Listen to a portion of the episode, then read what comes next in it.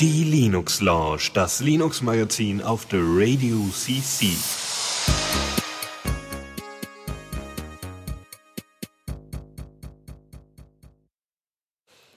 Ja. äh, ja, genau, dann mache ich mal die Einleitung. Ja, genau. Äh, genau und genau so. Jetzt wissen wir ja schon, wie es geht, ja. Jetzt können wir auch ganz entspannter starten und nicht so eine Hektik wie eben gerade. Wir sind jetzt endlich on air. Mhm. Siehst du mal. Genau. Vielen Dank an den Stream, der Autostream, der nicht loslassen wollte. Aber gut, äh, genau. Linux Lounge und so hier. Äh, Mit kleinen technischen Problemen haben wir gerade eben schon ganz kurz angekündigt. Ähm, wir machen normalerweise ein bisschen, wir, wir kauen einmal die Artikel durch, die wir so bitte besprechen wollen. Und dann haben wir so einen guten Überblick und einen guten Fahrplan. Und äh, der Service, also das, das Etherpad, ist äh, temporarily not available. Und äh, deswegen ähm, wird das jetzt eine lustige Stücke-Session, weil wir versuchen werden, die ganzen wichtigen News trotzdem noch zusammenzukramen. also es wird eher ein Puzzle werden, weil wir ich habe zwar die Artikel, die ich ansprechen will, aber äh, nicht in den Kategorien. Also entweder machen wir jetzt ein äh, Chaos und lassen die Kategorien Kategorien sein oder Bin ich dafür.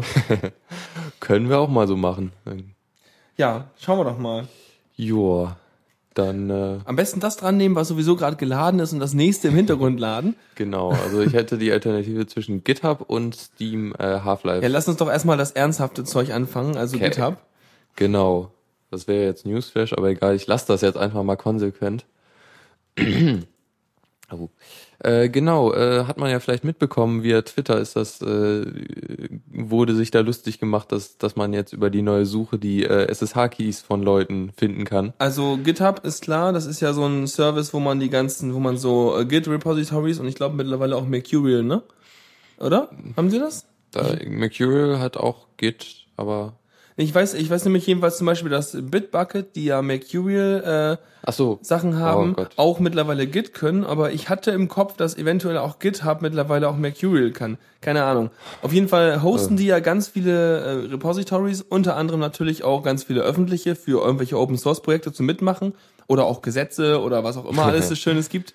Und ähm, die haben jetzt am Mittwoch eine neue Suchfunktion vorgestellt, womit man halt äh, in ganzen Datensätzen, also in allen sozusagen Daten, die vorliegen, ähm, alles Mögliche da, ähm, ja, also suchen kann. Und dann kann man halt, wenn man nach, wahrscheinlich nach, weiß nicht, irgendwie Begin RSA privat sucht, findet man entsprechend auch Keys. Ja.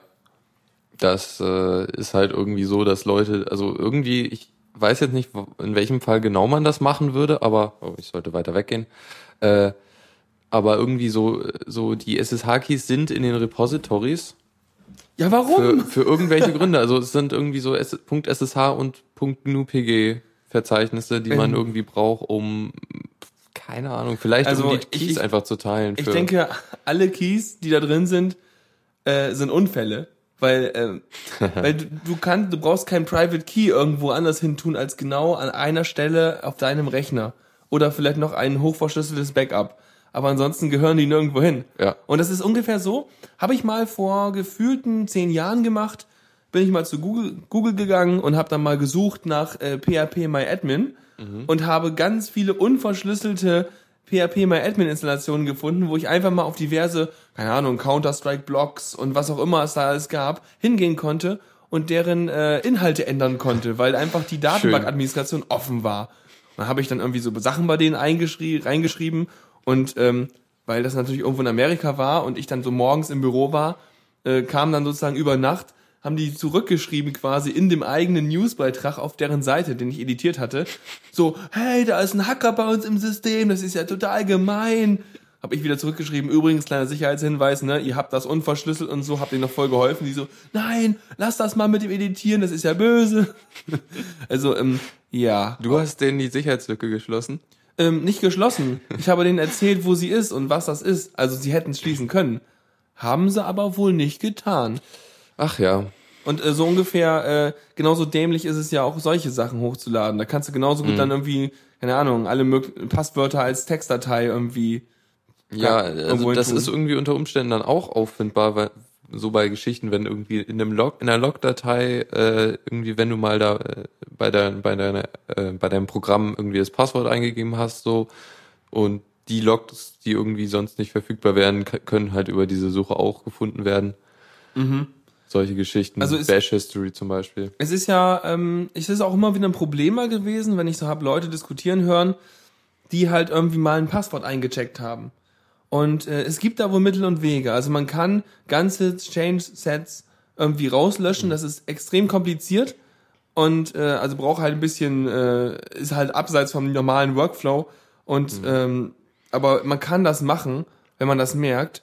Aber äh, wenn man da solche Keys findet, dann glaube ich eher, dass das dann ähm, Keys sind, die, wo die Leute nicht mal wissen, dass sie die hochgeladen haben.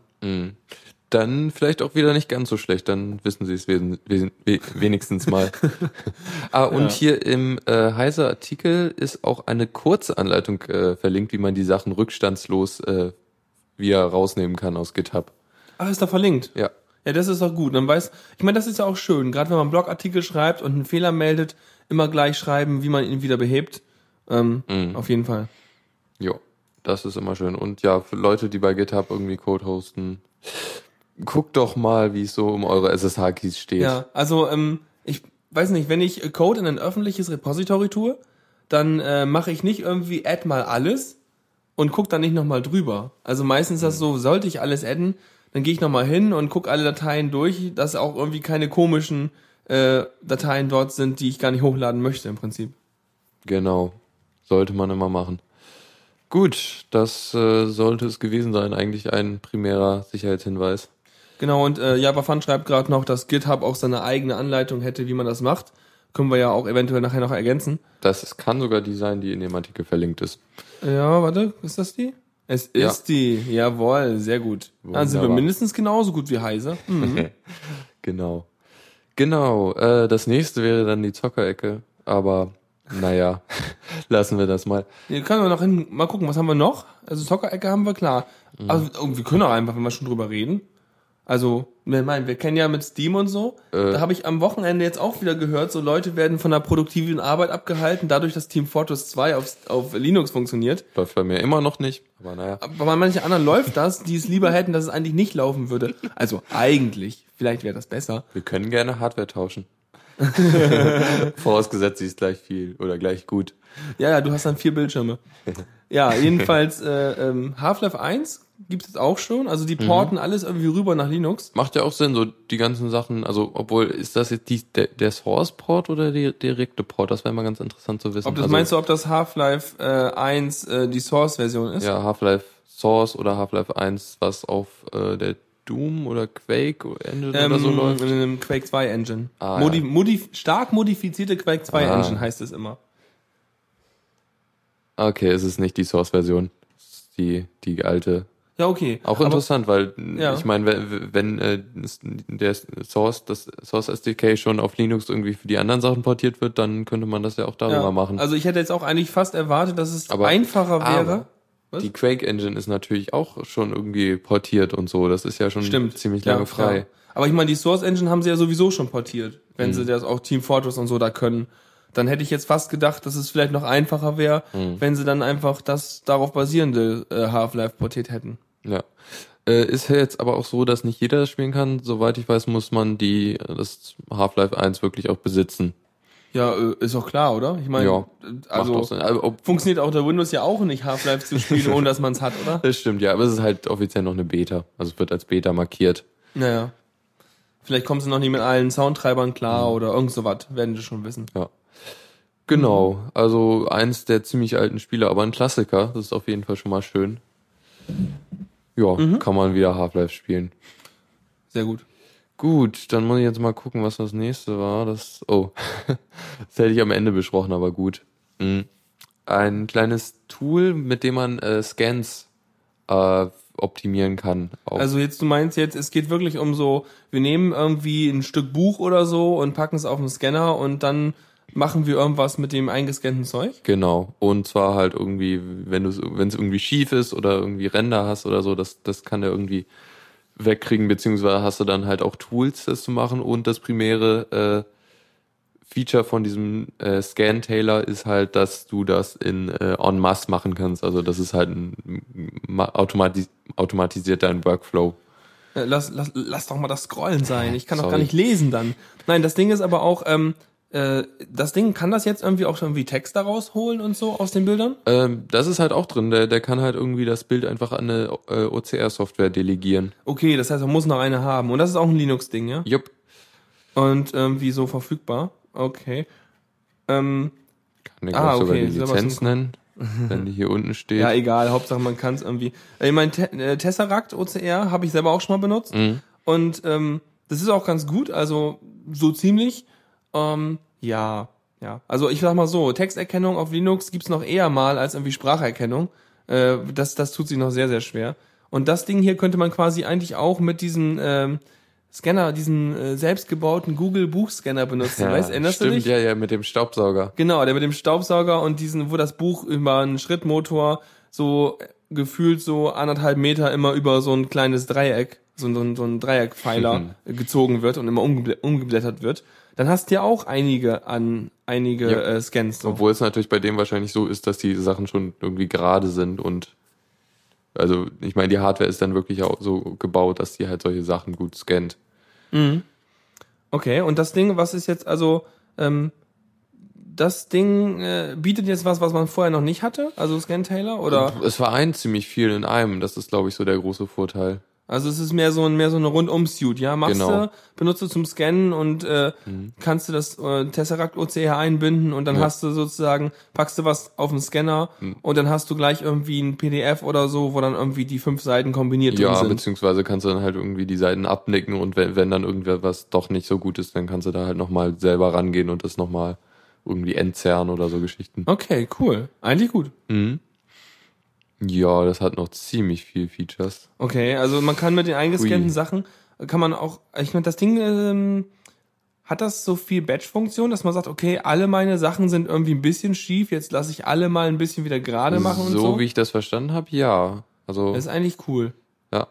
Weil, ähm, also es ist das, es ist schlimm, wenn man irgendwie eine Operation einzeln machen muss oder auch viele immer wieder einzeln. Und wenn es das natürlich batchmäßig kann, ist natürlich Ja. viel besser. und so irgendwie Skripte, die vom Professor netterweise nicht online zur Verfügung gestellt würden. Oh, da fällt mir ein, ich habe letztens aufgeräumt und habe mal mein, mein oberstes Regal durchgeguckt, wo ich den ganzen Kram von der Uni aufbewahrt habe, den ich so brauchte. Weil ich dachte mir so, nö, brauchst du jetzt nicht mehr.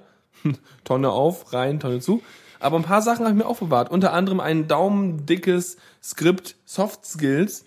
Ah, Ja, ja, eine, eine äh, nach Meinung meiner Kommilitonen höchst unnütze Vorlesung. Aber ich fand sie sehr interessant, weil mich ja auch allein solche, wie kommuniziert man und solche Sachen auch schon ein bisschen interessieren. Und das Skript zu Kryptologie habe ich auch aufbewahrt. da freue ich mich auf beide Sachen eigentlich ziemlich sehr. Äh, ja, ziemlich hast du ja noch vor dir, genau. Genau. Ja, ja. Da- ist mir nur gerade eingefallen, weil das sind so die einzigen Sachen, die ich wirklich aufbewahrt habe. Der ganze Rest, äh, ja, der äh, wird sich demnächst irgendwie selbst zerstören. Ging mir so ähnlich, als ich jetzt, also das liegt eigentlich noch vor mir, ich muss mal meine ganzen alten Schulsachen aussortieren. Da sind so ein paar Sachen irgendwie, äh, der Deutschunterricht in der Oberstufe war zum Beispiel ziemlich interessant, da werde ich mir so ein paar Sachen, so Lektüre-Geschichten raussuchen, aber Ja. Ah, aber, ja, ja, aber du meintest deswegen, dann könnte man sich halt Sachen einscannen und OCR-isieren, Ja. wo das Skript halt fehlt. genau. Ja, ja. Nett. Abfotografierte Dokumente. Geil. Ah, das wäre mal toll, wenn so Handykameras das direkt könnten. Ja, also ich weiß, meine Kamera, meine kleine äh, Point-and-Shoot-Kamera, die ich so hab, die hat direkt einen äh, Szenenmodus drin. Also man kann ja so verschiedene Programme wählen bei solchen kleinen Kameras. Und das ist der Szenenmodus für Text. Das heißt, er macht direkt so eine mehr so schwarz-weiß äh, optimiertere Darstellung und ein bisschen Kantenerkennung, unscharf maskieren und versucht so ein bisschen mehr raus, den, den, Les den Text lesbarer zu machen, statt irgendwie so Farbdetails darzustellen. Ja, auch schick. Aber halt irgendwie immer noch nicht Ja, so das, was man haben will. Eigentlich, eigentlich cool. Also ich meine, dieses, ich, ach, irgendwie, ich muss jetzt unbedingt mal was einscannen, weil ich habe irgendwie das, Mhm. habe irgendwie Lust, das Programm zu benutzen. Mein Workflow sehe dann ja eher so aus, dass ich äh, mein Handy irgendwie äh, im WLAN hätte, die ganzen Seiten abfotografieren würde, warten würde, bis es alles über Dropbox synchronisiert ist und dann würde ich das Ding über die äh, Bilder rasen lassen.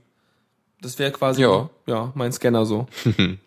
ja, so ein, so ein richtiger Scanner, aber eigentlich braucht man den so selten. Also ich fand es Ja. immer cool, als bei meinen Eltern, die hatten halt irgendwie so ein Ding, was, was irgendwie furchtbaren Linux-Support Also Canon, Canon Scanner und Drucker sind immer furchtbar. Also ich habe einen Epson und der geht super mit iScan, was auch irgendwie Teil oder äh, sehr groß integriert ist mit GIMP. Also wenn man bei GIMP sagt, neu erstellen, ähm, scannen, dann benutzt der iScan, um das Bild zu importieren.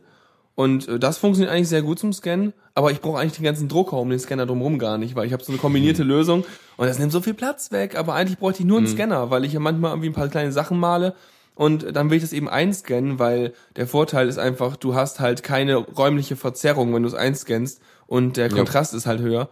Aber ähm, ja, ja. Naja, geht ja so auch. Aber Hardware, das ist so die Kategorie Hardware, die man irgendwie, das wäre schick zu haben, aber braucht man nicht Es unbedingt. ist, aber das ist wieder so ganz klassische Consumer-Hardware.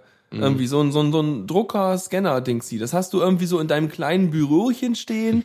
da kann dann irgendwie Mutti mit um und mal eben so einen Brief für einen Verein schreiben. Aber ähm, das ist dann auch alles so, ja. Also ähm, wirklich arbeiten dafür, damit kann man auch nicht so richtig. Jupp. Gut, dann äh, springen wir mal von, von der letzten Kategorie zu, zur zweiten.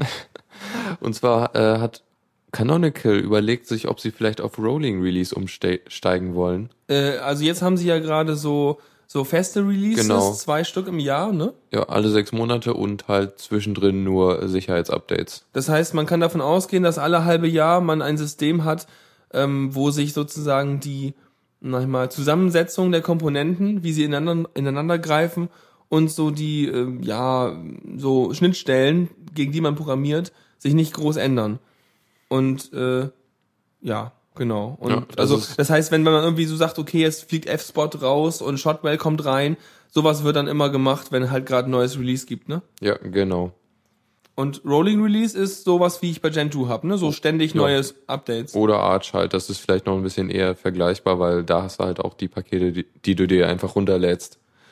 Gentoo, ja, kompilierst du. Und da, ich meine, wenn ich dich richtig verstanden habe, dauert es halt oft ein bisschen länger, bis die Kommt drauf an. Kommt drauf an, wie, äh, wie risikobereit man ist. Weil man kann ja auch sagen, okay, ich will auch alle möglichen an instabilen oder noch nicht richtig gut fertig getesteten Sachen haben.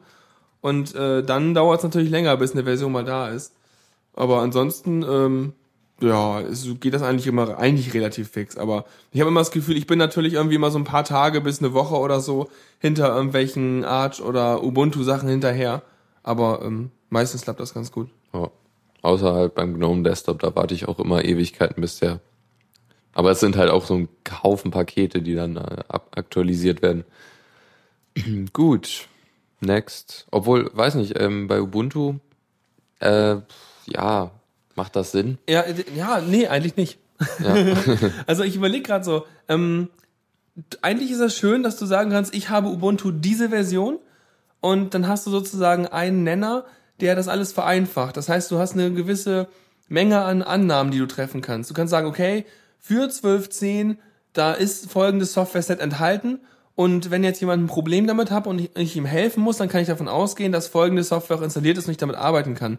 Denn äh, dann das macht das ist natürlich noch ein gewisser Vorteil von dem Ubuntu, denn dann kannst du nämlich auch, wenn du den ganzen Leuten irgendwie Ubuntu empfiehlst, davon ausgehen, dass du ein gewisses äh, ja eine gewisse Zusammensetzung hast, wo du helfen kannst. Wenn Ja. das alles völlig durcheinander ist, dann wird es, glaube ich, schwieriger, sich gegenseitig zu helfen und man kriegt ja mehr durcheinander mit rein. Es ist vielleicht nicht ganz so gut. Ja, genau. Aber es ist eh nur eine Idee erstmal. Sie wollen erstmal so abschätzen, ob das machbar ist und wenn, dann irgendwie 2014 damit anfangen. Mhm. Ja. Alles klar. Ich hole mir mal eben Wasser. Ja. Gut, genau. Äh, das nächste kann ich ja kurz nochmal hier so ansprechen. Ähm, Synarch ist, äh, ja genau, wegen Arch Linux und so eine Arch-Derivat, was halt mit dem Cinnamon Desktop kommt. Und äh, halt äh, direkt so irgendwie so ein Installationsmedium, was Arch installiert und halt einen, de einen direkten Desktop und irgendwie alles vor, halbwegs ko- vorkonfig äh, vorkonfiguriert, nicht so wie die normale Arch-Installation. Ähm, allerdings machen sie es so, dass sie die Pakete oder die meisten Pakete erstmal runterladen bei der Installation. Ist natürlich doof, wenn du eine langsame Internetverbindung hast, Ja. so 500 Megabyte. Ähm, aber ha hast du mittlerweile, hast du Cinnamon mal ausprobiert? Immer noch nicht. Muss ich auf jeden Fall. Fiel mir gerade so ein, da dachte ich, da war doch noch was, haben wir nicht mal drüber geredet? Weil ich habe immer noch nur wenig Vorstellungen. Ja, ja leg dir jetzt ein To-Do an während der Sendung. Na klar. Passt. Ja, ja. Nee, ähm, äh, ja, also das heißt, du hast so wie bei Kubuntu oder so so eine Kombinationsplattform äh, äh, Plattform so, ne? Dass du halt sozusagen Ja, gleich genau. Desktop Manager plus Zeug hast. Genau. Weil sonst, wenn du sonst Arch Linux installierst, ähm, ist da sonst irgendein Desktop Manager bei Nö, oder? nichts. Nö, ne? Das ist wie bei Kein Gen 2 X. so irgendwie. Du hast eine Shell und jetzt mach mal. Mhm. Genau. Ja. Ja. Aber eigentlich, eigentlich finde ich es lustig, wenn man so Sachen hat. Ähm, also von, vom System her finde ich es eigentlich cool, wenn man sich so, wenn man so Shortcut-Pakete haben könnte oder hat. Wahrscheinlich habe ich das auch schon, wenn ich bei mir irgendwie bei Gen 2 hingehe und installiere was Neues und sage dann so, jetzt hätte ich gerne GNOME. Und dann ähm, installiert er mir irgendwie zig hundert Pakete und hinterher habe ich einen GNOME-Desktop. Ähm, und das hier ist ja quasi so ein bisschen so ähnlich, nur ähm, dass er es quasi schon von selber macht und dass er vielleicht auch noch eine gewisse Ansammlung an äh, Hilfspaketen mit im Metapaket drin hat, ne? Genau, also sie versuchen halt irgendwie das zu beschleunigen, indem sie Sachen parallel runterladen, was ich ja schon mal schön finde, dass sie darauf macht, kommen. Macht, macht mein Emerge aber standardmäßig auch. Der, ähm, aber ich habe man, oh, das ist so toll. Ich will ja meine Mitbewohner nicht nerven. Deswegen habe ich ja einen eigenen kleinen Skript reingebaut, sodass äh, mein, mein System bei Gentoo immer sagt, okay, ich lade jetzt mal ein neues äh, Paket runter. Und das macht er nicht mit wget oder sowas, sondern er benutzt, benutzt halt einen Download-Manager dafür, damit ich halt sagen kann, nee, du mach mal irgendwie Bandbreitenbegrenzung ist natürlich schlau, wenn dann, äh, wenn dann Portage meint, geil, jetzt lade ich mal fünf Sachen gleichzeitig runter. Und dann wird fünfmal der Download-Manager gestartet mit seiner Beschränkung und fünfmal die Beschränkung ist mehr, als meine Bandbreite ist. Und äh, dann ist doch wieder die Leitung voll. Ja. Naja. Auch nicht schlecht. Ja, genau. Also eigentlich irgendwie so die Distro, die man ja empfehlen könnte. Und aus dem Chat kommt auch gerade so, ist Ja, ja, ja, Also nicht schlecht. gleich, gleich wieder, ja genau, Synarch ist nicht schlecht und äh, zu meinem Kommentar, dass äh, das Paket Gnome Lite entsprechendes äh, für mich wäre. Ja, Aha, schön. sehr gut. gut, ja. Also, ich finde insgesamt äh, begrüße ich eigentlich alles, was es dem Benutzer leicht macht, die volle Kontrolle zu behalten über sein Linux, indem er quasi doch noch ein bisschen ein Linux wählt, was nicht so stark irgendwie äh, bem- bemuttert wird und nicht so stark über seinen Kopf hinweg entschieden wird, wie zum Beispiel Ubuntu. Also wenn man dem man vielleicht besser Arch verwendet. Und um das den Leuten schmackhaft zu machen, damit sie auch gleich damit umgehen können, dann äh, relativ einfach eine Oberfläche zu installieren, finde ich schon eine gute Wahl irgendwie. Jupp. Genau, also so für Einsteiger, die vielleicht mal Arch probieren wollen, aber dann. Ja, ich glaube, ich mache das einfach Also es ist mal. doch ein bisschen abschreckend irgendwie, wenn du dann erstmal eine Konsole hast für, weiß nicht, wenn, wenn du auch irgendwie komplett neu bist, dann brauchst du ja so ein, zwei Tage. Ja, ja, wie ich damals. Drei Tage auf 320 mal 240 Pixeln in der Konsole, bis ich dann mal via Links im Textbrowser gelesen habe, ich würde einen X-Server brauchen für Grafik. Na, das war ja, das war ja mal eine Entdeckung. Und dann hatte ich einen X-Server und plötzlich habe ich meine ganze Bildschirmauflösung wieder benutzen können. Boah, ey, diese Schärfe der Pixel, das war ich gar nicht mehr gewohnt. Ah, total der Wahnsinn. Ja, ja. Wunderbar. Ja. Gut, das nächste ist jetzt wieder ein Release. Ähm, Ein Release. genau, uh. da hatten wir schon mal drüber gesprochen und es läuft immer noch nicht bei mir, und zwar Everpad. Das war doch irgendwie Evernote für Linux, oder Genau. Und äh, das Arch-Paket, ich weiß nicht, was es, vielleicht liegt es auch nur an mir, dass es nicht läuft, aber? Nein, wenn dann an deinem Computer, aber nicht an dir. du persönlich hast da echt nichts mit zu tun. Oder so, ja.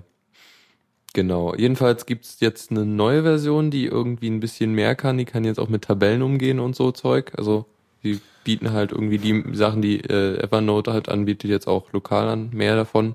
Okay, also das heißt, du hast da mehr so, ja, du, du hast, also eigentlich, mein, das, das Wichtige ist doch bei sowas wie Evernote, dass du quasi bei allen Systemen, die du benutzt, so eine etwa einheitliche Anzeige hast und sich sozusagen, egal an welchem Gerät du gerade bist, so es sich anfühlt, als wären deine Notizen immer da und immer genau gleich bearbeitbar, ne? Ja.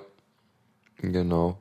Ich, ja, das ist jetzt so eine Sache, da habe ich mich zeitlich jetzt nicht vorbereiten können, aber scheint jetzt irgendwie, ja, Unity Launcher kann jetzt irgendwie Ja, also bevor Ja. wir hier noch mehr rummurmeln, würde ich sagen, Genau. äh, Everpad 2.4, ne, einfach selber durchlesen. Wenn ihr es zum Beispiel zum Laufen bekommen habt, ist großartig. unter Arch. ja, unter Arch, dann seid ihr weiter als wir hier. Ähm, aber ansonsten, äh, ja, hat so ein paar Neuerungen und äh, ja, wer es braucht, der hat das und ansonsten, also ich benutze es nicht, weil ähm, Nö, habe ich nicht. Ich will immer noch irgendwie, ja, das ist so, ich warte eigentlich, dass das mal funktioniert. Dann kann ich nämlich hier meine ganze Notizgeschichte darüber machen, weil ich will alles auf allen Geräten verfügbar haben. Das ist so mein Traum. Dann mache ich eigentlich sowas wie Google Doc für, aber man will ja auch nicht all seinen Kram zu Google schmeißen. Ja. Und irgendwie dann doch ein bisschen mehr Formatierung, was dann auf dem Tablet oder so nicht wirklich möglich ist. Ja, es ist also jeden Fall ein Krampf, irgendwie in Google Docs vernünftig zu bearbeiten, obwohl die App eigentlich nicht so schlecht ist. Ah, Aber- super. Naja. Java fand äh, installiert es gerade. Okay, am Ende der Sendung können wir euch sagen, ob es funktioniert. Gut. Das nächste ist wieder so eine Sache, wo ich keine Ahnung habe, aber es ist doch irgendwie doch. Äh, Gut, dass wir hier in der Sendung quasi live für euch keine Ahnung haben. Ähm, ach, aber da- darüber haben wir doch, also zumindest Ja, aber die andere Richtung. Jetzt sagt Microsoft nämlich, sie, es würde Linux würde was kosten oder viel Ähm, kosten. Also es geht konkret darum, dass äh, es ist Microsoft-Studie, Linux-Migration kostet München 60,7 Millionen Euro. Ja, aber, aber Linux kostet doch nichts. Was ist denn das Problem? Ich glaube, das Problem ist, dass die Leute sich gar nicht mit Linux beschäftigen so richtig und deswegen immer geschult werden müssen und Schulungen so teuer wären. Oder was meinen die? Irgend sowas, ja, wahrscheinlich. Okay. Weil, weil ich weiß nämlich zum Beispiel, dass dies, äh, wir vor einer Weile oder vor ein paar Monaten oder sowas mal über Rechenbeispiele gesprochen haben, wo einfach durch die ganzen Lizenzen, die wegfallen von dem Microsoft-Kram, enorm Millionen an Zeug gespart werden konnte. Wobei ähm, eine Umstellung auf Linux auch immer schwierig ist, weil man halt eben Software, die sonst für Windows entwickelt ist und wo die Schnittstellen schon feststehen, ähm, dann meistens nicht so gut mit Linux interfaced. Mhm. Oh ja. Okay, und was sagt der Text so? Ähm, sorry. Äh, ja, irgendwie, er sagt irgendwie, dass es nur 17 Millionen Euro würde für, pro Jahr Microsoft zu benutzen.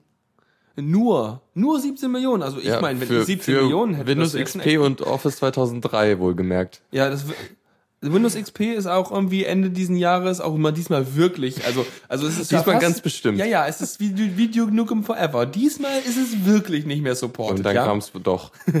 Das Und ist so schade. Ja, Ja, ja. es ist so schade, das Meme ist tot. Nein, das, ich, ich, ich ignoriere einfach Duke Nukem Forever und sag trotzdem noch irgendwie. Ah, so wie bei den Matrix-Filmen, die, äh, die, der niemals äh, fortgesetzt wurde.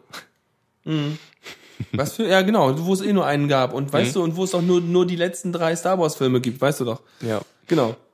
Ja, ja, und äh, Java fand mal gerade, ach, die Studie, die nicht mal Microsoft sich getraut hat zu veröffentlichen. Haha, auch schön. Ah, genau, ja. sie wollen ja nicht sagen, wa- was, was, wie, was sie genau da berechnet haben. Also die einzelnen Kosten wollten sie Ja, nicht aber dann rausrücken. ist so eine Studie doch wertlos. ja, ja.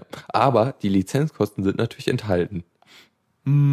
Klar. Wahrscheinlich gibt es so einen speziellen äh, Business-Rabatt für Studien, der da ein, eingepreist wurde oder so. Mhm. Keine Ahnung. So wie, ich glaube, beim äh, hier bei dem äh, Speedtest für äh, Browser, da haben, hat doch äh, Microsoft mal beim Internet Explorer gefuscht, indem sie einfach die Routinen für den Test äh, auskommentiert haben. Okay. Ah. war halt der schnellste dann. Ja, wir haben es einfach nicht ausgeführt. Erinnert mich an eine Sache, die Fefe, Fefe vor Ewigkeiten mal gesch äh, geschrieben hatte. Kann sein, dass das so. Nee, nee, war. aber ein bisschen was anderes. Und zwar, dass ähm, er seine Netzwerkgeschwindigkeit bei irgendwie Kabel Deutschland mal monitort hat und dann irgendwie Torrents gestartet hat und sowas und dann war das Net- Internet aber sowas von langsam und so.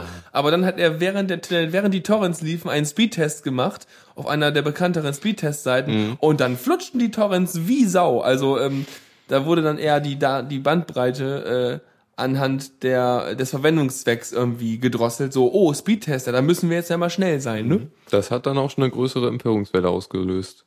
Ja, Wenn ja. ich mich recht erinnere. War dann sogar auf Heise noch. Ja, genau. Außerdem äh, schreibt Java fand noch, dass in, laut der Studie wohl äh, Windows XP niedrigere Hardwareanforderungen hätte als Debian. Ähm, also wir haben es da echt mit Experten zu tun.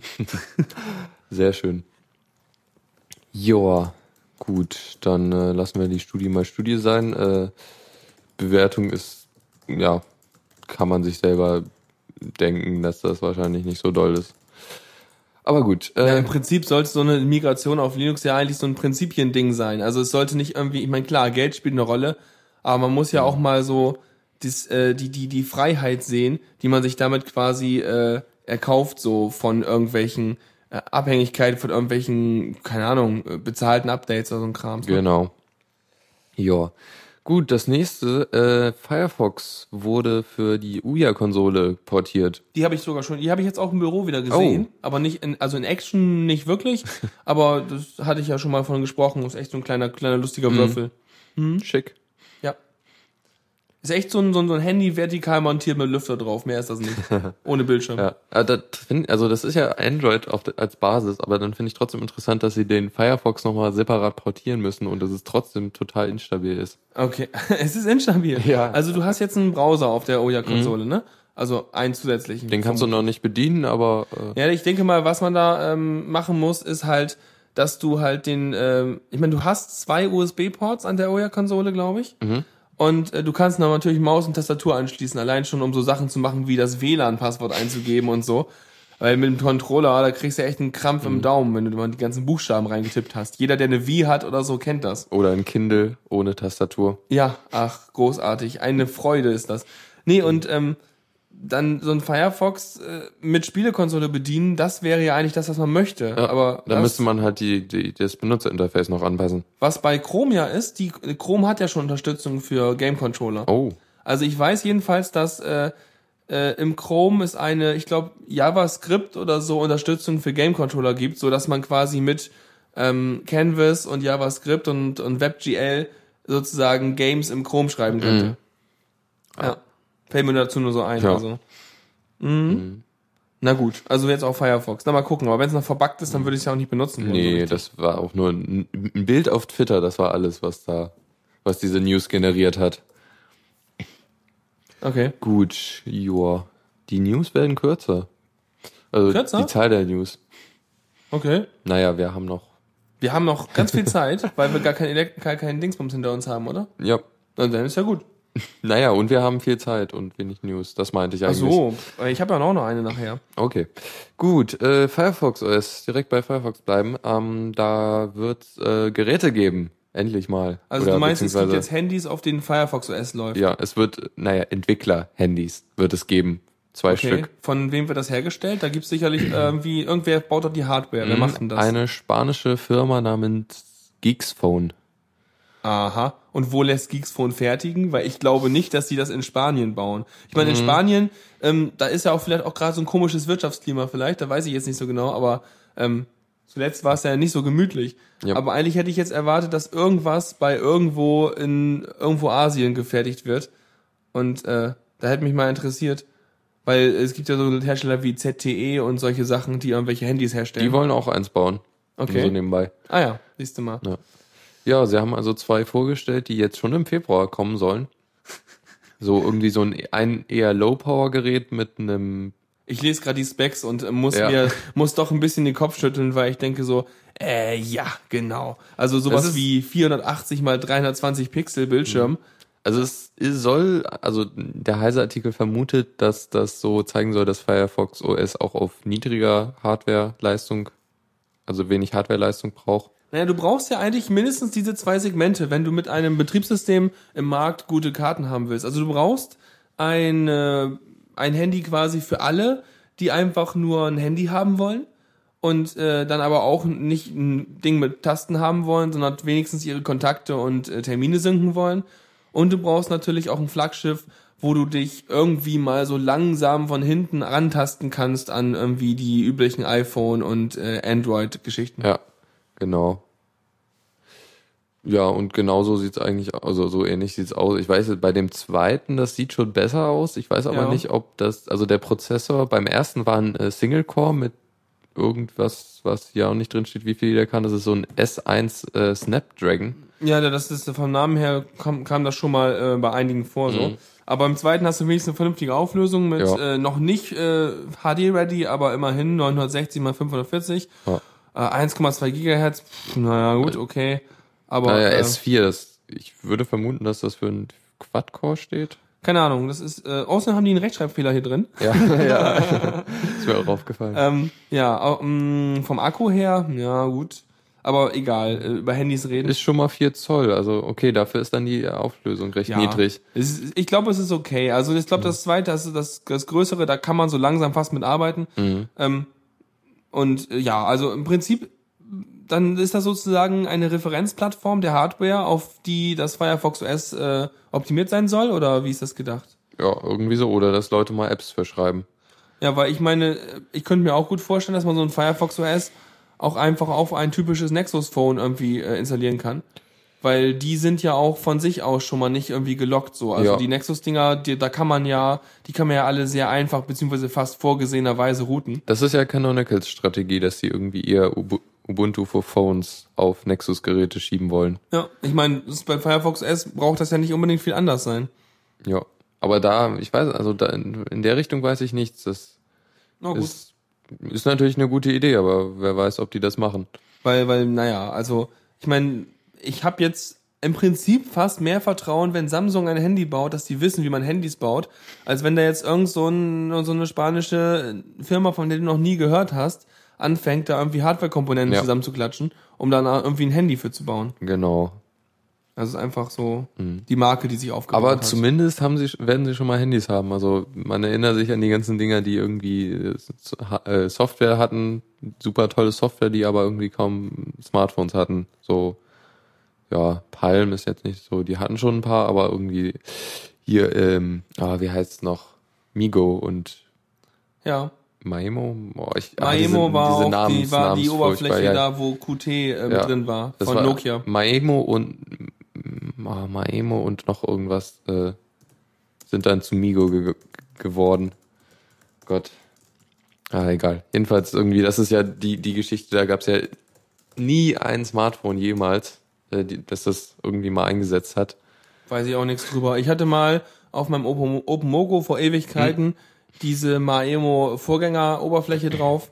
Das war das Einzige, was Hm. irgendwie flutschte, weil das ein bisschen anderen Grafikbetrieb äh, hatte und keinen X-Server versuchte. Aber ansonsten weiß ich da auch nichts von. Ne, hier Ravenbird meinte im Chat WebOS, aber ja, also da gab es ja schon Geräte für, also drei Palm-Handys und das äh, Touchpad.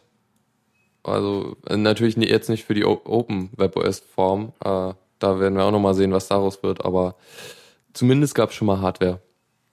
Mir kommt gerade der lustige Gedanke, dass es für dich nachher sehr lustig wird, Kapitelmarken zu setzen. du kannst einfach Ja. so wild in Soundfall reinklicken und irgendwo mal welche hinsetzen. Wird schon irgendwie passen. Stimmt. Da müsste man aber auch irgendwie so den, den, den nicht-linearen Abspielverlauf haben, der halt irgendwie die, die unsere verstreuten Themen wieder äh, in eine Reihenfolge bringt. Oh, das wäre doch ein geiles Feature für einen Player. Ja. Dass du quasi sozusagen die eine äh, Folge zusammenpuzzeln kannst. So, so äh, machst du random. Dann kannst du nicht nur irgendwie so eine Podcast-Playlist machen, sondern auch irgendwie Themen-Playlist aus verschiedenen Themen, ja, Podcasts. Ja, genau. Und das Interessante wäre dann aber natürlich einen Algorithmus zu finden, wo der dir Überleitungen macht zwischen Themen und zwar beliebigen Themen. Das, äh, Uh. das, das wäre mal geil, so einen Podcast zum selber zusammenklicken mit Überleitung. Da müsste Mhm. man zwar ein bisschen mehr einsprechen, aber so als Kunstprojekt wäre das lustig. Das wäre auf jeden Fall schick. Egal, ich merk's mir mal für später. Joa. Also, also äh, Ravenbird schreibt noch, dass, Ever, dass Everpad ganz gut läuft. So, Okay. bei dir immer noch nicht. Ja, vielleicht muss ich einmal die Daten löschen oder da, weil er sagt immer, wenn ich starten will, ja hier falsche API-Version, bitte starten Sie neu. Ja, vielleicht musst du auch mal die 110 Updates hier installieren, ich weiß ja nicht. Na, das ist ja ein anderes System. Das so. ist ja hier Okay. äh, Ubuntu. Ja. Gut, dann habe ich noch ein Thema und zwar den äh, GNOME. Ich glaube, es ist der GNOME Network Manager, also die Oberfläche für den Network Manager. Das, wo du deine WLAN-Passwort eingibst. Genau, also das, was aus der neuen Version GNOME 3.8 ist. Also die jetzt im März, glaube ich, rauskommen soll. Äh, die hat irgendeine komische Versionsnummer und hat jetzt einige neue Features, die irgendwie teilweise, glaube ich, schon, also es gab da einen Button, der sagte, er könne das und das ging nicht und jetzt haben sie es irgendwie doch erst im- implementiert. Das fand ich ein bisschen komisch. Also speziell geht's um äh, Ja, genau. Access Point, äh, also irgendwie dein WLAN als äh, Hotspot aufmachen, so Geschichten. Ähm, also wenn du per Kabel Netzwerk hast, dann machst du ein WLAN auf und leitest es weiter, oder? Mhm. Ja, oder halt über einen UMTS-Stick zum Beispiel. Ah, Okay, also wirklich einen Hotspot machen. Ja, so scheint mir das. Und es ist auch gibt da auch Das aktuell, ja auch. aktuell gibt's auch einen Button dafür im, in, im Network Manager, aber wenn, wenn man den aktiviert, dann äh, sagt er hier Verbindung fehlgeschlagen. Ich weiß nicht, ob die den Button schon reingetan haben. Also der, der ist da, da seit Ewigkeiten, noch seit in GNOME 2 war das drin. Es hat aber nie funktioniert. Fand ich Okay. total seltsam. Na, ich hatte bisher nie das äh, Verlangen. Also ich weiß, dass ich äh, mit meinem MacBook hier schon vor sechs Jahren einen äh, Access Point für WLAN aufmachen konnte. Wenn ich äh, Netzwerk dran hatte, konnte ich sagen, mach mal ein neues WLAN auf, was ich ein richtig geiles Feature fand, weil sonst kannte ich das bisher, Ja. bisher noch nicht mal eben so ein WLAN aufzumachen. Sonst waren immer die ähm, die Laptops immer nur die Konsumentengeräte so, aber nie die Access Points. Und, Mhm. ja, äh, genau sowas wollte ich auch mal machen. Und dann läuft es einfach mal nicht. Also, äh, ich verstehe es auch nicht, ist, war das Feature schon drin? Hat es nicht richtig funktioniert? War das nur ein, ein Placeholder? Na egal, auf jeden Fall soll's, ist es jetzt drin? Jupp, jetzt soll es irgendwie funktionieren. Und sie können jetzt auch mit äh, LTE umgehen, was schon mal ziemlich schick ist für so ein, also äh, ich meine, wenn man so in ähm, ländlicheren Gegenden ist, da soll man ja wohl irgendwie demnächst mal LTE haben und wenn man dann so einen LTE-Stick hat, dann kann man den jetzt auch unter Linux benutzen. Also LTE ist die Ausrede für alle Internetprovider, doch keine Kabel mehr hinlegen Genau. zu müssen, ne? Genau so. Ja. Was können sie noch? Bridge Master Devices und Bridge Ports. Ich habe keine Ahnung, was das heißen soll. Ein was? Bridge Master Device und Bridge Port. Okay, also das, ja, keine Ahnung, alle, die sich mit Netzwerkinfrastruktur auskennen, bitte vor. Aber ich denke mal, dass man da irgendwelche Sachen so bridgen kann, so. Ähm. keine Ahnung. Ja. Jedenfalls ist es auch schon in der neuen Fedora 18 Version, was ich interessant finde. Die haben irgendwie schon die neuen, den neuen Network Manager direkt äh, verbaut. Ja. Also, was ihr eben sagt mit LTE, das ist halt, es soll so sein, aber natürlich muss man sich überlegen, was wird wirklich gemacht. Ich habe noch, ich werf mal ein, ein Wort rein, was irgendwie die große Hoffnung war vor sechs Jahren oder so. WiMAX. Hat auch keiner mehr was von gehört. Ja. Das ist nämlich so eine Art WLAN für größere Entfernungen, für irgendwie mehrere hundert Meter so ausgelegt. Und ähm, gibt's wohl irgendwo in Irland, glaube ich, oder sowas, habe ich mal, oder in England oder so habe ich mal gehört, dass da irgendwelche so ein Dorf hat irgendwo so sein WiMAX Access Point Ding da und dann sind die ganzen Haushalte über dieses, diese WLAN-Geschichten ver- angebunden. Aber äh, mehr habe ich davon nie gehört. Ja. Mein Opa hat mir letztens erzählt, dass er Probleme hatte bei, äh, weil sie LTE, an, anscheinend haben sie LTE bei dem, äh, oh, wie heißt denn, bei der Antenne da irgendwie eingerichtet und deshalb ging das UMTS nicht mehr. Jupp, auch schön. Gut, ich glaube, ich habe ja, ich habe alle meine Themen durch. Okay. Äh. Ja, ich habe noch eins und zwar, ja, pass auf. Du bist auch ganz schön schnell gewesen jetzt hier, ne? Mit den Themen. Ja, Diese ganze Panik hier und das vorher nicht durchlesen. Also wirklich. Und zwar habe ich noch was Schönes und zwar ähm, gibt's jetzt äh, zehn Jahre Haft, wenn du dein Handy entsperrst in den USA. gab es da nicht ein Gesetz, das genau das Gegenteil äh, beschlossen hat, Es- dass es legal ist? Ähm, es gab eine Sonderregelung im DMCA, also in diesem Millennium Copyright, wir äh, verbieten alles, was Spaß ist, Act, was es in den USA so gibt. Und da gab es eine Ausnahme, die fürs, fürs Entsperren von Geräten gilt. Und diese Ausnahme wurde nicht verlängert. Das heißt, ab jetzt gilt das. Und zwar, was verboten ist, ähm, also was verboten ist, ist eben, dass man äh, den Netlock oder SIM-Lock von seinem Handy wegmacht. Und äh, ja, und äh, das halt ganz schön empfindlich. Also da kriegst du fünf Jahre Haft oder zehn, wenn du dann irgendwie ganz böse bist. Und außerdem noch 500.000 US-Dollar Strafe und so. Wem Ähm, schadet? Also ja, okay. Pass auf, pass auf, jetzt kommt's noch. Und das ist nicht mal gegen Privatpersonen ge gerichtet, sagen sie. Denn der Fokus, warum sie das wollen und warum sie es wahrscheinlich durch den Senat oder was auch immer da durchgedrückt haben oder so, wird sein, äh, ist, geben sie jedenfalls an als, naja, Leute, die sich subventionierte Phones kaufen mit Netlock, die sie dann entlocken und dann als angelockt wieder weiterverkaufen. Diese Leute wollen sie halt dran kriegen. Ja, hm. Ja, Schon irgendwie. Also- ich mein, also so, so Jailbreaken und so ist davon nicht betroffen. ja, das war ja irgendwie das, was vor ein paar Jahren irgendwie mal legalisiert wurde. Ja, was nämlich, also aber auch diese Simlock-Geschichte, na gut. Und da sind wir schon wieder bei der, da sind wir schon wieder bei der Thematik, die wir auch, ähm, weiß ich nicht, war das letztes Mal oder hatte ich es in einer, in, in Serio? Ich weiß es nicht genau. Auf jeden Fall, ähm, wo eigentlich das Netz des Providers aufhört und wo deine eigene Hardware anfängt. Weil es gab ja auch mal die Geschichte, dass du hier in Deutschland äh, wurde entschieden, dass ähm, der Router ähm, äh, oder jedenfalls die ähm, Netzwerkkomponente vom Router, die an das äh, Telefonnetz Ah, genau, geht, ja. dass die äh, zum Netz des ISP gehört, so dass du keinen Anspruch darauf hast, die Zugangsdaten zu wissen. Die können fest eingebaut sein im äh, Router, aber er muss sie dir, der Provider muss sie dir nicht mitliefern. Und äh, so ein bisschen ist das ja hier auch, so nach dem Motto, ja, das äh, ähm, Handy, Funk, äh, Teilchen, das gehört hier zu unserem Netz. Das ist ein Ding, das äh, ist gar nicht deins und äh, das irgendwie ist, äh, das kann ich wieder nicht richtig nachvollziehen, weil im Prinzip ich habe ein Gerät, ich habe es hier in meiner Hand, ich habe es mir gekauft quasi und nicht geliehen, also und dann kann ich doch im Prinzip machen damit, was ich will, also wirklich machen, Ja. was ich will. Genau. Ähm, guck mal nach da unten. Ja, was steht denn da? Ja, so eine so ein Alice-Box für einen O2-Anschluss. Na, das ist doch schön. Den man, also das, okay, hier ist es noch nicht so schlimm. Ich, ich habe schon noch, ich krieg die Zugangsdaten für die, für den, also wenn ich einen anderen Router nehmen wollte, dann könnte ich das machen. Aber den Router muss ich trotzdem kaufen. Beziehungsweise Aha. Versandkosten latzen. Der Router ist umsonst. Okay, den kannst du danach doch, danach doch weiterverkaufen, oder? Nee, der, den muss ich zurückgeben. Okay. Das, Also du hast nicht sagen können, nee, du kommen will ich gar nicht. nee, Das ist ja verrückt. Das ist Hast du die mal gefragt? ich habe ich hab nachgefragt. Ist ja bescheuert. Das dann haben die so einen Workflow, der ist genau auf eine Art und Weise.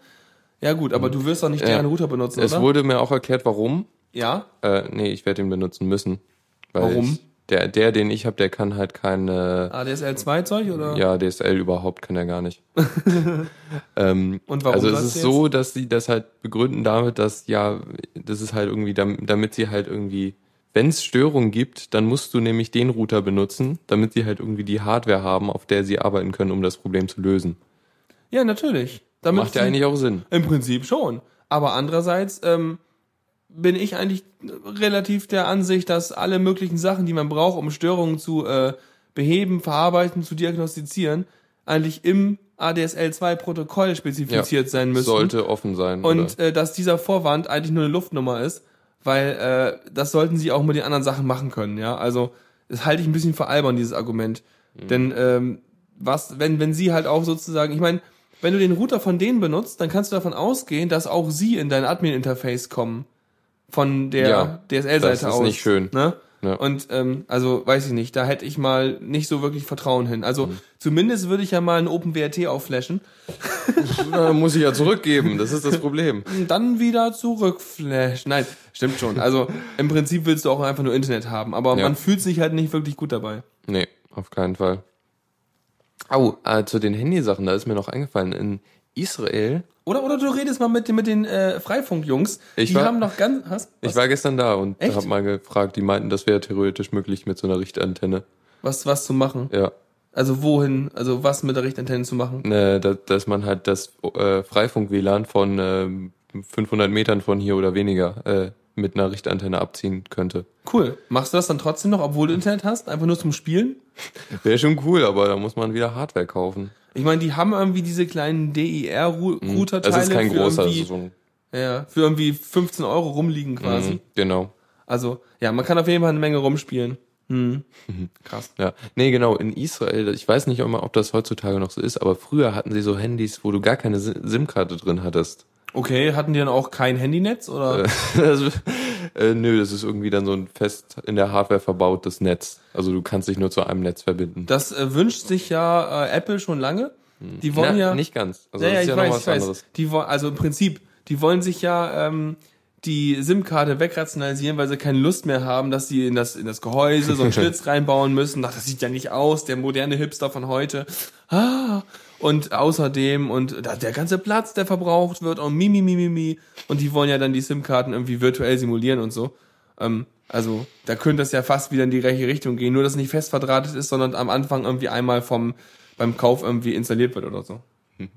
Sehr schön, auch im Chat gerade. Supertux war das, glaube ich, mit dem Wichtfunk Rena. Ja, ja, das hatten wir am Wochenende. Ich Oh, ja, okay. kann ja kurz einwerfen, war am Wochenende ja unten in, in Konstanz einmal Mhm. äh, Leute besuchen und äh, da haben wir zusammen gesessen und dann haben wir auch so eigentlich irgendwie, ja, kann man das nicht irgendwie mit Richtfunk äh, WLAN machen, aber dabei kam dann im Wichtfunk WLAN raus. ähm, äh, ja, das muss noch gemalt werden, aber es wird noch passieren. Mhm. Schön. Genau, ja, ja. Joa. Also vor allem der Wichtfunk ist wichtig. Ist so ein bisschen Mhm. wie, wie Buschfunk, nur mit kleinen Wichten. So kleine Wichtel, die die Datenpakete äh, transportieren. Ja, vielleicht, aber ich meine, da muss irgendwo das Rehlan irgendwie reinkommen. Vielleicht reiten die auf Rehen oder Mhm. Ja, so. oder so. Ja, also es wird noch passieren und das eigentlich gehört das jetzt nicht in die Sendung, aber äh, wenn das schon angesprochen wird. Ich meine, ist ja Netzwerktechnik, ne? Ja, und, und wir haben übrigens keine Themen mehr. Keine Themen mehr. Haben wir noch Themen? Nein. Oh. Yes. Aber ähm, ja, ja. Und du hast ja, hm, Ich Themen. überleg grad. Ähm, ist der hat, hat Aber er- gab's nicht irgendwie, äh, der äh, Ravenbird hat noch mal einen Screenshot gesendet Ah, ja. von äh, Evernote, wie es funktioniert. Und äh, ja, sieht aus wie Evernote. Voll gut. Mhm. Schön. Ja. Hier ist nochmal eine, ein neuer Artikel zu der Li- Linux-Geschichte. Die, die Überschrift Okay. auch schön, Microsoft ver veröffentlicht Studie zur Lin Linux-Migration in München. Teilweise. Ja. Äh. Oh, und äh, jetzt gibt's auch Counter-Strike für Linux. Ja, siehst du. Das war vorhin auch mal irgendwie drin, irgendwie auf den News. Ähm, ja, und zwar das alte Tone Counter-Strike, oder? Mm, Ich glaub sieht danach schon. aus, ja. Ja. Also es ist echt so ein Retro-Ding, ja. Ja, ja, sie scheinen wohl irgendwie die Retro-Spiele Ja, und jetzt wieder. Italy-Spiel mit kleinen Hühnchen drin. Uff, Mhm. Ich hab's nie gemacht. Nee, ich, ich, ich kann auch kein Counter-Strike spielen. Ich schieße mal den Falschen in den Kopf. Und dann spawn ich irgendwann und hab plötzlich ein Messer im Rücken. Und dann ist das immer ein bisschen doof. Mhm. Ja, macht nicht so Spaß. Mhm. Naja. Schön fand ich auch, äh, die werben ja groß mit der Steam für Linux-Geschichte auch im äh, Windows-Client. Ja, das ist gut. Mhm. Auf jeden Fall.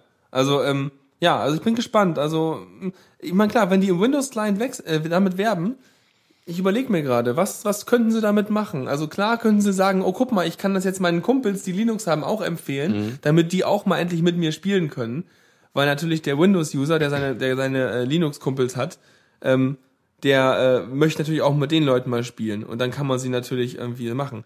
Aber die werben ja hier sogar für Ubuntu.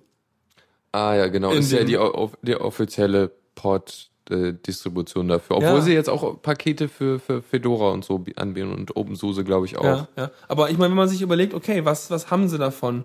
Hm, vielleicht auch, ähm, äh, ich meine, wenn sie bei Windows-Leuten dafür werben, dann erzählen natürlich Windows-Leute das Linux-Leuten. Ähm, was machen dann die Linux-Leute? Ich meine, klar, du kannst dann auch spielen. Das heißt, du kannst gar nicht mehr produktiv arbeiten. ah, blöd. Mist. Ja, aber auf jeden Fall äh, eine gute Sache. Und vielleicht ist es immer noch so ein bisschen der Racheplan äh, von, von äh, Valve gegen Windows, äh, gegen Microsoft, weil ja Microsoft irgendwie ihnen nicht richtig die Rechte oder irgend so ein Kram einräumen wollte für diesen äh, Windows Store da im Windows 8. Die hatten da doch ihre Probleme, dass die irgendwie mit Steam Also- Steam Steam nicht als als als quasi App äh, App Market dort richtig äh, installieren Ja. konnten oder so. Scheint so. Naja, ist schon verrückt. Na gut. Ich würde sagen, wenn wir keine Themen mehr haben, dann sind wir ziemlich durch. Ja. Oder wünscht der Chat noch, dass wir irgendwas besprechen? Könnte ja sein. Ich würde ja den, würde ja auch jetzt reinfragen in den Chat, ob nach Musikwünschen zum Outro, aber es wird so zu lange dauern, das jetzt runterzuladen, deshalb. Ja, also Vielleicht nächste Woche, dann, Ja. wenn, wenn ich Internet hab. Ja, ja. Also auf jeden Fall ähm, nächstes Mal wieder mit ein bisschen besserer Vorbereitung. Wenn du Internet hast, ne? Wie schnell wird denn das hier? Theoretisch DSL 16.000. Juhu. Praktisch ist es natürlich so, dass hier im Haus so viel Traffic ist, dass es wahrscheinlich wieder nicht so viel Wieso sein Traffic? wird. Du hast doch dann wirklich eine eigene Leitung. Das heißt, du hast doch wirklich einen Draht, einen eigenen. Hoffentlich. Ja, Weil, also das ja. war auch so irgendwie, da hatte ich gefragt, es sieht, irgendjemand meinte mal, das ist jetzt auch so ein schönes Gerücht, jemand, also jemand sagte, dass jemand meinte, dass er irgendwie, Urban Legend. dass, ja, dass die, äh, dass die, der, ähm, dass dir ihm gesagt wurde, dass irgendwie hier nicht so viele Slots frei sind für DSL. Oder Okay. weil hier so, halt so viele Ah. schon einen Anschluss haben. Ja, vielleicht sind dann die DSL-Gegenmodems unten im Kasten quasi schon fast ausgelastet, oder wie? Ja, irgendwie sowas. Mhm. Da bin ich mal gespannt, da werde ich dann auch nochmal reingucken können, wie Sehr es so gut. aussieht. Demnächst hier mit eigenem Internet. mein eigenes. Da kommt kein Facebook Ja. rein. Ja, ja, ja. Und völlig unzensiert. Ey, die eigene Folterbubble. Hm. Dann können wir auch, äh, dann kann ich auch mit Dennis über Mumble die Sendung machen, weil der, es ist, äh, der Mumble-Server ist hier äh, im Netz gesperrt aus unerfindlichen Gründen. Die Schweine, sie haben Kenny, äh, Mumble getötet. ja, ja. Das ist, also, aber da fange ich glaube ich jetzt nicht noch an. Das, Nee, nee, da kannst du noch rund. Alles klar, dann würde ich sagen, ähm, hören wir uns nächstes Mal, nächstes Mal dann auch wieder nicht so ein Chaos-Ding wie heute, ähm, wo alles durcheinander ist. Nee, dann hast du ja noch ein bisschen Zeit, die Jingles zu kürzen. Ja, endlich mal. Ja. Alles klar, dann äh, sage ich mal Tschüss, ne? Ja, Und ich könnte jetzt noch irgendwas, irgendwelche alte Musik reinschmeißen, aber Weiß ich nicht. können wir mal machen. Aber- äh, sag eine Zahl von eins bis fünf oder so. Ähm, ähm, weiß ich nicht. Keine. Ach, hm. Oh jemine. Ah, nimm mal einen Lukas einen. Okay. Den habe ich auch gerade in meinem Ohr gehabt, als ich hierher gefahren bin. Schön. Ja. Gut, dann klick.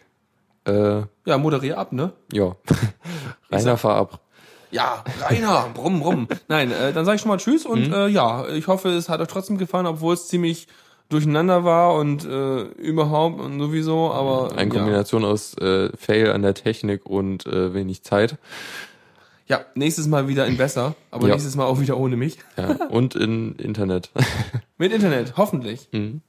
Gut, dann äh, sage ich mal Tschüss, bis bald.